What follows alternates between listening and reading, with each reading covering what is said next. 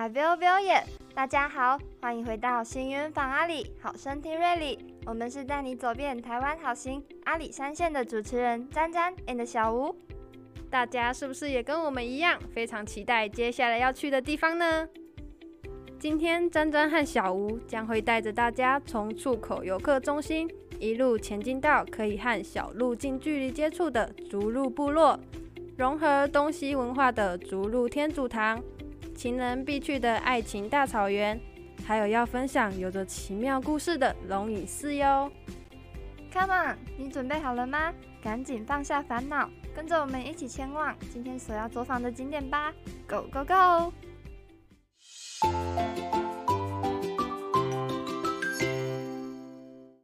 即将抵达出口游客中心 t r u k o Visitor Center，下车请记得刷卡。各位旅客您好，我们现在来到的是搭乘台湾好行阿里山线第四站的出口游客中心。大家准备好正式开始探访阿里山了吗？出口游客中心本身就是一座令人惊艳的地景建筑哦，生动的阿里山红块雕刻作品宝岛奇山，还有人文展示区的周族文化，阿里山多元的自然生态。有非常丰富的资源，值得你前来探索哦。嘿，珍珍，你知道还有一个最特别的地方在哪里吗？当然知道呀，就是游客中心园区里的公共艺术树影光景作品，利用阿里山知名的神木作为发想题材，作者以拟人化的方式加入了类似眼睛的镶嵌，让这个作品活化起来，整体有一种轻松诙谐、有趣的效果。没错，这个有趣的设计外形真是让人会心一笑，尤其是它的发想题材，可是阿里山经典代表的神木耶！赶快举起你的相机，带着你的好朋友去跟他拍照吧。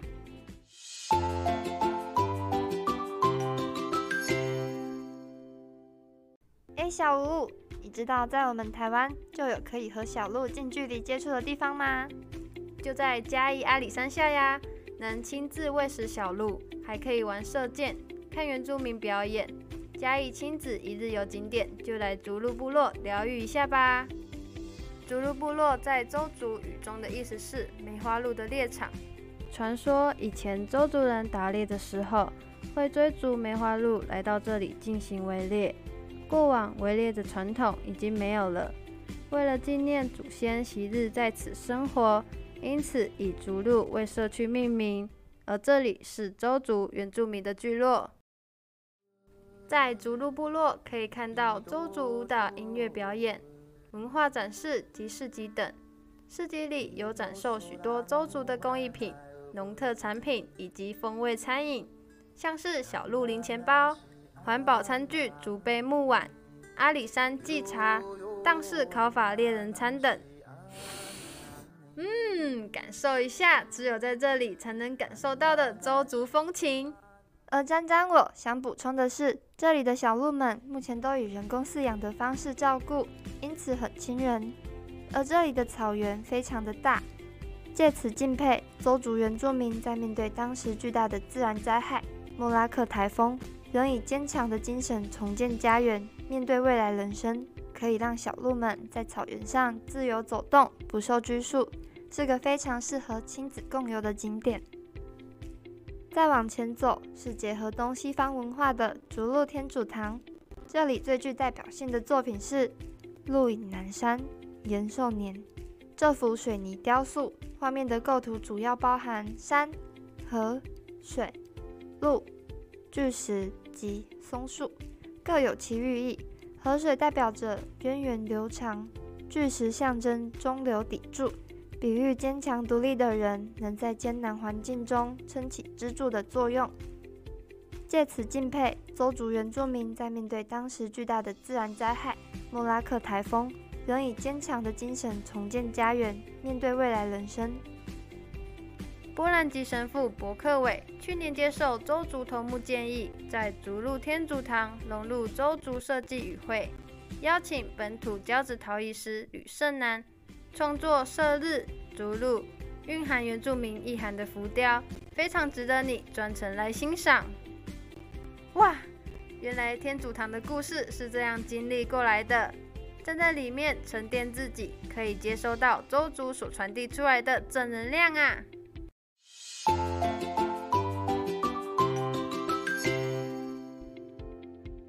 即将抵达爱情大草原，Love Prairie。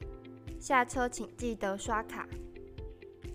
这里是爱情大草原，又称为爱情丝路。哇，一望无际、绿油油的草原，心情真舒畅。你可以在大树下找一块阴凉处，坐在草地上享受与大自然亲近的感觉。你看，还有一些人带着画本来这里做素描耶。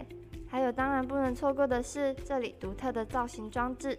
赶快拉着你身边的亲朋好友、爱人，一起拍下在这里所制造的旅行回忆吧。绿意盎然的草原，就是让人忍不住想多待一会。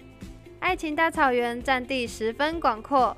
看过去，应该有数公顷的大面积绿地，看起来就是让人很想躺在上面翻滚的软绵绵大草毯。有超大的草皮，很适合让孩子能够尽情的奔跑、放风筝。你身边是不是也有小孩呢？找不到要去哪里放电吗？这里非常适合哦。另外还有好多必拍的浪漫装置艺术花墙、大型礼物盒、紫藤花隧道装置艺术。巨大魔法书很适合情侣约会，留下美好的回忆，也可以当做往阿里山游玩的中途游憩点。不管情侣们或者全家大小，携手来到爱情大草原这个休闲及放松的地点，享受一起共度美好时光的小确幸。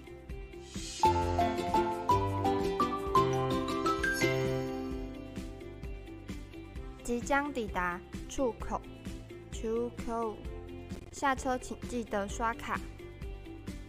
各位贵宾，不得了了！这一站来到的是天长地久桥。你想不想跟你的阿娜达拥有天长地久的感情啊？那绝对不能错过这个景点哦！天长地久桥是上为天长桥，下为地久桥。传说啊，情人携手共度过这两个桥，便能白头偕老，永浴爱河。然而，这个天长地久桥的名字由来，就要追溯到当时被唐朝影响很深的日本。奈良时代的遣唐使，除了把长安城佛法、书法学走之外，也把天长节的文化一起流传回日本。奈良时代的光仁天皇，最早也把自己的生日也定为天长节，后来皇后的生日则定为地久节。那这个天长桥、地久桥的典故呢，就要提到唐玄宗时代哦。不知道大家有没有听过千秋节呢？唐玄宗李隆基在四十四岁生日时，皇宫大同殿的柱子突然生出了灵芝，被认为是吉兆。百官奏表请求将八月五日设作千秋节。多年之后，他又顺应天意，把这个千秋节改名为天长节。而“天长”一词是选自老子一书的“天长地久”。唐玄宗大悦，所以这一天从此就命名为天长节。是因为要纪念日治时期天皇的生日天长节及皇太妃的生日第九节所命名的哦。传说只要情侣携手走过这两座桥，感情就能天长地久。但姑且不论灵验与否，相信看到桥上另双双的你，一定也向往着能有细水长流、绵绵密密的感情吧。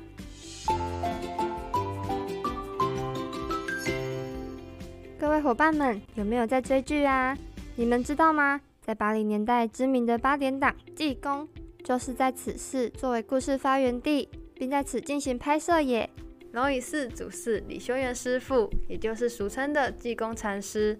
济公原为邱氏家族中所供奉的神像，后经托梦告知这家人，他想要在此地行医济世，而也有许多的民众也见济公禅师显化。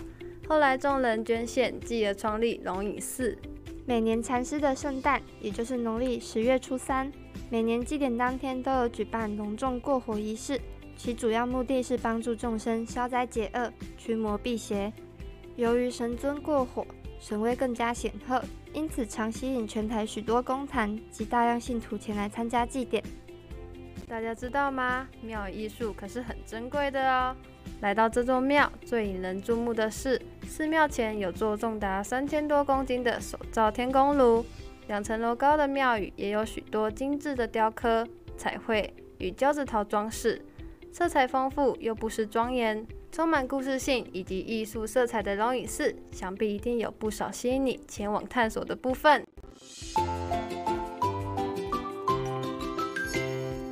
今天詹詹和小吴带着大家开始探索阿里山，从第一站的出口游客中心，周族所在的竹鹿部落。原住民族群结合现代建筑的竹鹿天主堂，情人必去的爱情大草原，以及携手走过的天长地久桥，与最后一站拥有神迹的龙隐寺。相信大家对这些站点都有一定的了解了，让你的这段旅程收获了不少的历史知识，也带走了不少的彩色回忆。不过我们的旅程还未完待续，接着在下集即将介绍步道特辑。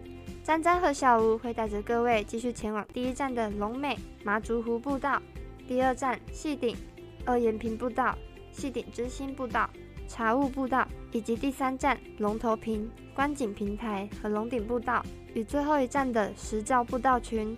这些与大自然结合的步道，能让我们在这里散步观赏及吸收阿里山的芬多精。喜爱户外的你绝对不能错过哦！最后，别忘了订阅及追踪我们的频道，并分享给你的亲朋好友，一起透过我们的声音了解阿里山线的各个站点。